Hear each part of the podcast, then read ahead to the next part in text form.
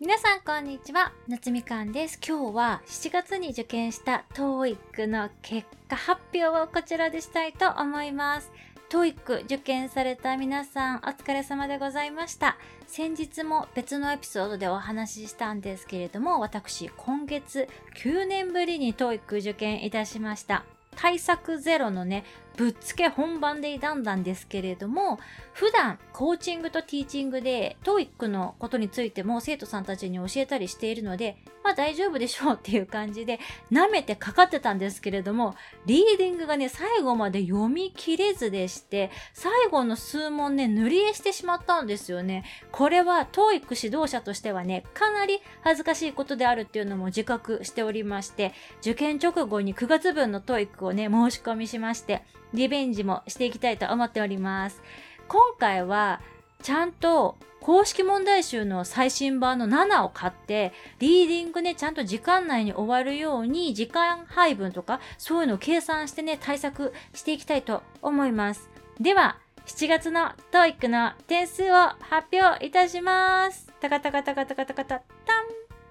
965点です。これね、もうすごい悔しいです。一応9年前に受けた時が935点だったので、その時よりはま30点ね、上がってるので、それは良かったんですけれども、やっぱりリーディングが470点だったっていうのが本当に悔しくて、470点っていうことは満点が495点なので、マイナス25点ですよね。ってことは、まあ、約5問くらい間違えてるってことだと思うんですけれども、これは最後のリーディングね、読み終わらなくて、最後の方塗り絵したとはいえ、多分他の問題も間違えてるんですよ。なので、これは本当正直言ってすごい悔しいというか、不甲斐ないっていう気持ちですね。リスニングは495点満点だったので、まあこれは良かったです。で、今回、私全然対策せずに受けたまあ TOEIC でリスニング満点だったんですけれども対策として何をやっているか日々リスニング力を上げるためにね私がやっていることをまあご紹介させていただきますと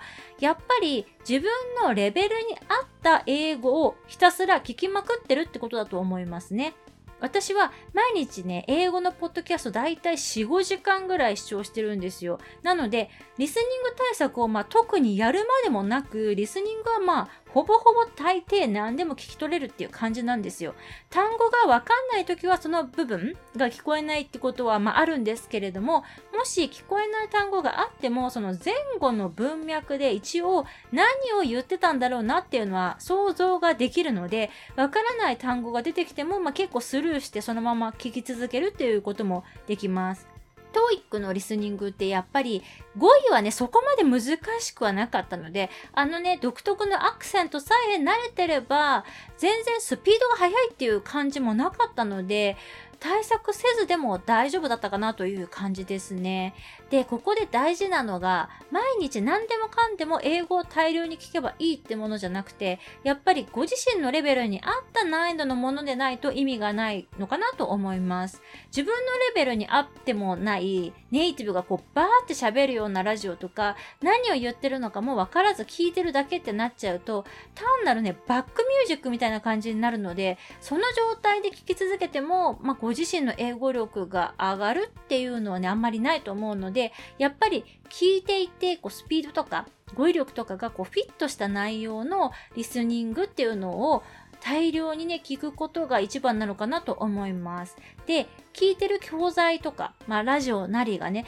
物足りないなって感じてきたら、まあ一つレベルを上げるとか、そういう感じで徐々に負荷をかけていくっていうのがおすすめです。私はもう本当に毎日欠かさずアメリカのポッドキャストたちを聞いているので、結構スラングとかもね、紛れ込んでますし、あとはインタビューとかだとね、雑音とかが入ってたりとかして、聞き取りづらい音源とかもあるんですよね。でも、そういうものでもちゃんと聞き取れるようになりたいっていうのが一応私のゴールというか目指しているところなので、そういうものを大量に聞いています。9月の TOEIC はね、ちゃんと対策して一応受験予定でございますので、またどんな感じだったかはこちらでもね、受験後にご報告させていただきたいと思います。それではまた次のエピソードでお会いしましょう。バイ